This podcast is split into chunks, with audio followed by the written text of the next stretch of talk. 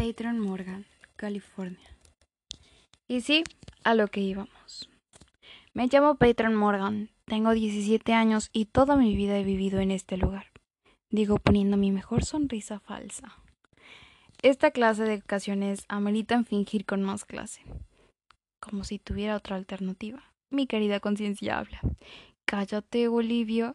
Mis ojos se ponen blancos en forma de irritación. Sabes que te escucho, ¿verdad? Habla doña mierda. Olivia es mi conciencia. Sí, muy raro que tenga nombre, pero era incómodo solo decirle conciencia. Igual, me agrada en ocasiones. Suelto una recita por las cosas que llego a pensar. Justo en ese momento me doy cuenta de que estaba tan distraída que no vi a la hermana María Rosa lanzándome balas por los ojos. Perdón, estaba distraída. Sigamos. Respondo inmediatamente antes de que su mirada me penetre y mate todos mis pensamientos. Bueno, señor y señor Smith, ella es una de las niñas más grandes que tenemos en el orfanato. Como les comunicó, siempre vivió aquí. Deja de escuchar por tu bien, nena volvió la reina de la distracción. Sinceramente me aburre muchísimo presentarme siempre que vienen parejas en busca de adoptar a alguna niña o niño. Mayormente eligen a los más pequeños. Mi esperanza se perdió hace muchísimos años. ¿Por qué? Por la simple razón de que mayormente adoptan niños menores de once años. Y nadie adopta a los grandes, porque ellos mismos les quieren poner sus costumbres y reglas. Algo que es bastante entendible hoy en día. Alguien me golpeó el brazo suavemente y me doy cuenta de que me están mirando. Y lo peor es que creo que Rosa se le van a salir los ojos de una vez por todas. Eh, perdón, ¿qué decían? Pregunto perdida de nuevo. La vergüenza era algo eliminado en mí. El señor y la señora Smith están buscando una niña más joven, dice con una voz con su voz de pena. Así que puedes volver a tu habitación, Patron y como lo predije, no me iban a adoptar. Suelto una risa, risita mientras me dirijo a la puerta de salida, sin mirar a nadie. Un gusto, señor y señora Smith. Salgo súper feliz de la sala del directorio y recorro los pasillos del orfanato hasta llegar a mi habitación. Cuando estoy entrando me doy cuenta de que Tom Runkett, el neandertal que comparte habitación conmigo, está en la cama con una chica. Podría asegurar que sería divertido asustarlos y ver su reacción, pero no soy tan desagradable. Entro despacio sin hacer ningún tipo de ruido cuando mi estúpido pie golpea contra uno de los muebles haciendo soltar un chillido. Carajo. Suelto lo más bajo posible, pero muy obviamente ellos dirigieron su mirada a mí. Mientras nos miramos mutuamente, la chica de pelo castaño frunce el ceño y habla. Perdón, ¿Te podrías ir? Suelta suave pero con una pista de incomodidad. Le muestro una sonrisa, ya que comúnmente todas son unas perras locas. Ellas no era lo que acostumbraba a traer Tom. Si quieren mi opinión, tendrían que ir a otro lugar. Hablo de la misma manera mientras busco un abrigo. Te dije, la chica recrimina a Tom. Ok, vámonos. Se levanta y justo antes de irse hablan. Me llamo Blanca Lawson. Era la primera vez que alguien que salga con Tom se comporte de una forma tan natural y respetuosa. Un gusto, soy Patron Morgan. Adiós, Patron. Me saluda y sale de la habitación. Adiós, Duraznito. Salió el idiota por último. Cuando estoy justo por dormirme, siento como la ventana se abre y provoca un ruido. Bajo mi mano disimuladamente hasta atrás de la mesa de noche. ¿Te asustaste, pequeña? Sueltan una risita.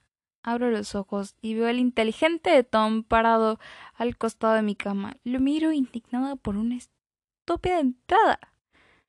Y suelto el arma que estaba tocando, dejando todo como estaba. No sé si naciste imbécil o tú decidiste ser uno. Hablo mientras lo sigo con la mirada. Sabes, a veces me quieres como un hermanito y otras veces me quieres disparar. Se saca el suéter y se acurruca en su cama. No era necesario tocar tu arma, Patron. No sé si sabes que tu reputación de la más loca asesina sigue intacta, Duraznito. Él sabe que odio que me digan Duraznito. La simple razón de que me mire mi trasero constantemente y diga que lo tengo grande. Me provoca ganas de golpearlo y hacerlo sufrir, pero recuerdo que lo quiero como un hermano. Creo mueve su mano delante mío, sacándome de mis pensamientos. Vuelve, Duraznito, vuelve.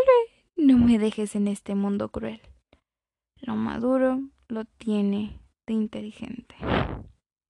Ya, no me llames así. Su mirada se vuelve desafiante y bromista. Como digas, Duraznito. Suelta una estúpida risita. ¿Cómo te odio? Me amas, lo sé, responde inmediatamente, mientras ruedo los ojos en forma de indignación. Me doy vuelta dándole la espalda y me acurruco bien para empezar a dormir de una buena vez por todas. Estoy tan cómoda durmiendo que a lo lejos escucho sonar mi teléfono, pero no le doy importancia. ¡Apaga eso, Patron! Me grita Tom, despertándome inmediatamente. Me levanto indignada y sin mirar quién llamaba, contesto. Hola, suelto un bostezo. Hola, nena, tenemos retadora para ti hoy. La voz animada de Adam suena por el teléfono. Estaba dormida. ¿No podías llamar más tarde, querido amigo? No sé si eres tonta o qué, Duraznito. Otro más. Son las ocho de la noche. Miro la ventana y me doy cuenta que está oscuro. ¡Ay! exclamo mientras busco ropa en el armario. Voy en treinta. Prepara todo, lindo mejor amigo. Me dices mejor amigo cuando estás desesperada, Duraznito. Sonrío al recordar que es verdad. Nos vemos. Besos, nena.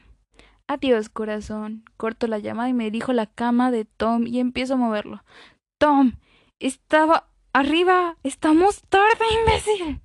Mmm, se queja cubriendo su cara con las sábanas. Déjame dormir, Duraznito.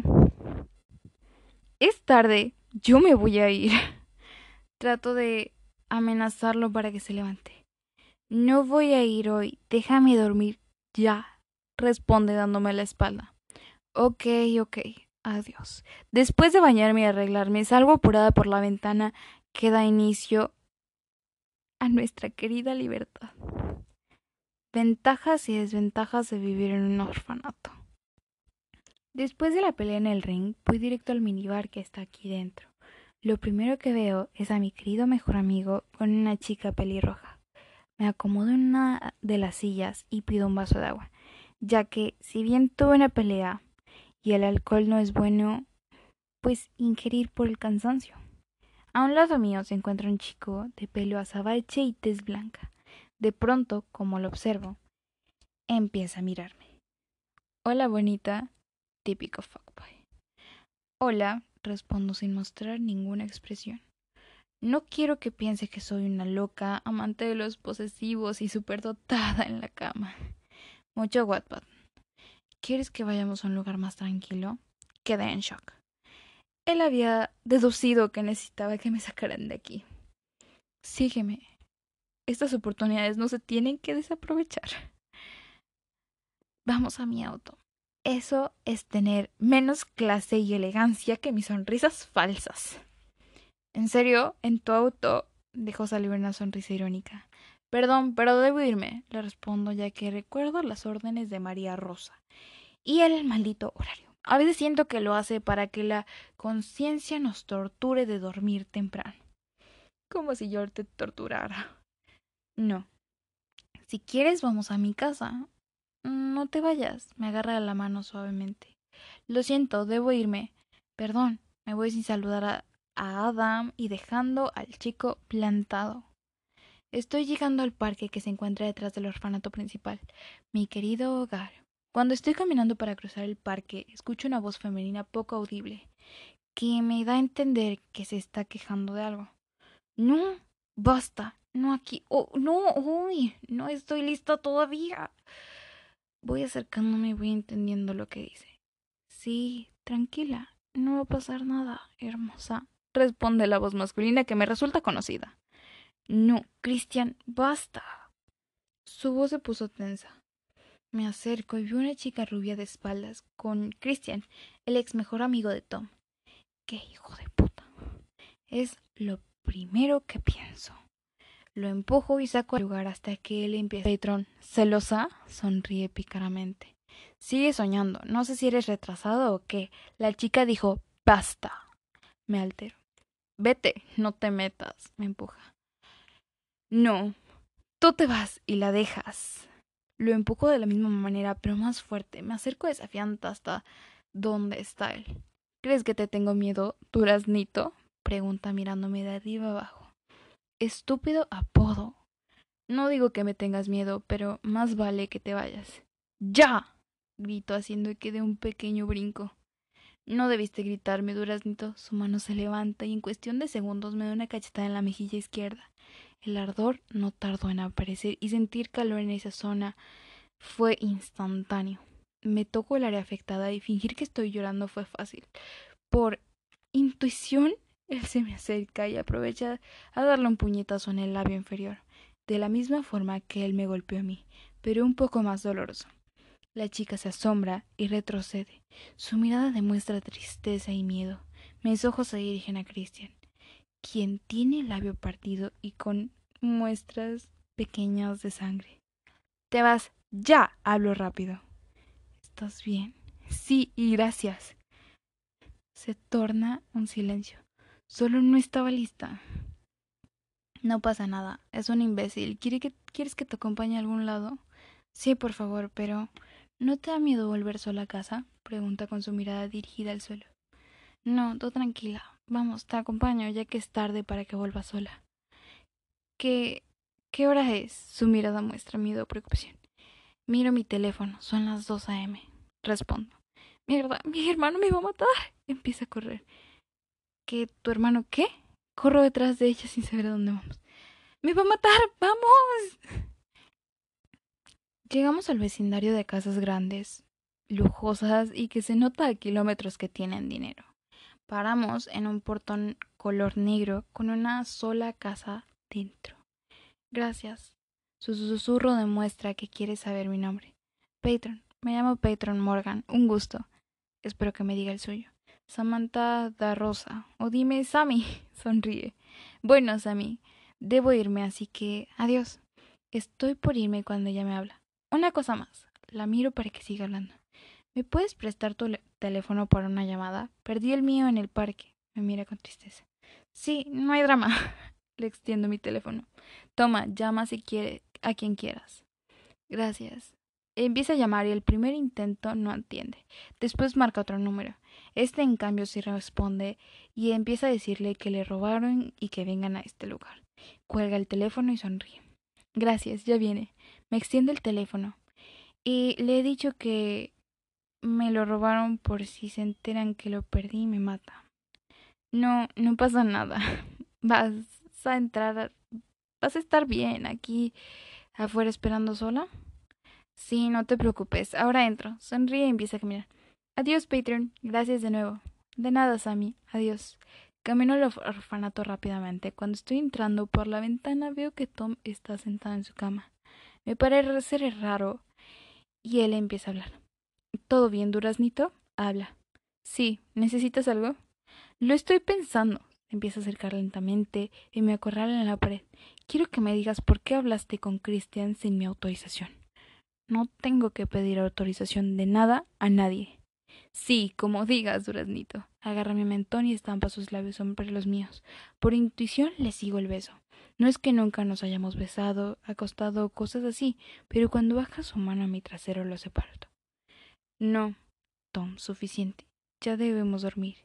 Mira triste. ¿Me vas a dejar así? señala el bulto de su pantalón. Tienes que ser castigada. Sí, debemos dormir. Me sacó el bolso de Adam. Antes de entrar al baño vuelvo a hablar. Esto ya se acabó. Somos como hermanos. Nos criamos juntos y no veo el sentido de que tengamos esto. Su mirada está fija en mí. Esto nunca más va a pasar. Después de salir del baño con la pijama ya puesto, Tom habla. Oh, era en serio. Habla mientras se mete en su cama.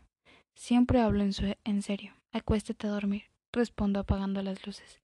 Tom se adentra en sus sábanas y me da la espalda. Me dirijo de camino hasta mi cama y me dispongo a dormir. Descansa, pequeña. Descansa, Oli.